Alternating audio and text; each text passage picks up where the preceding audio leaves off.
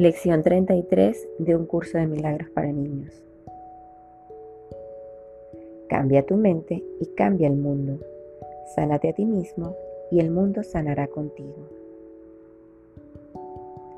Tú eres una parte de Dios y Dios es una parte de todo y todos. Tú estás en Dios y Dios está en todo y todos. Tú eres un pensamiento de Dios y todas las cosas y todos nosotros somos pensamientos de Dios. Nunca estás solo y lo que piensas y haces afecta a todo, pues tú eres una parte de Dios.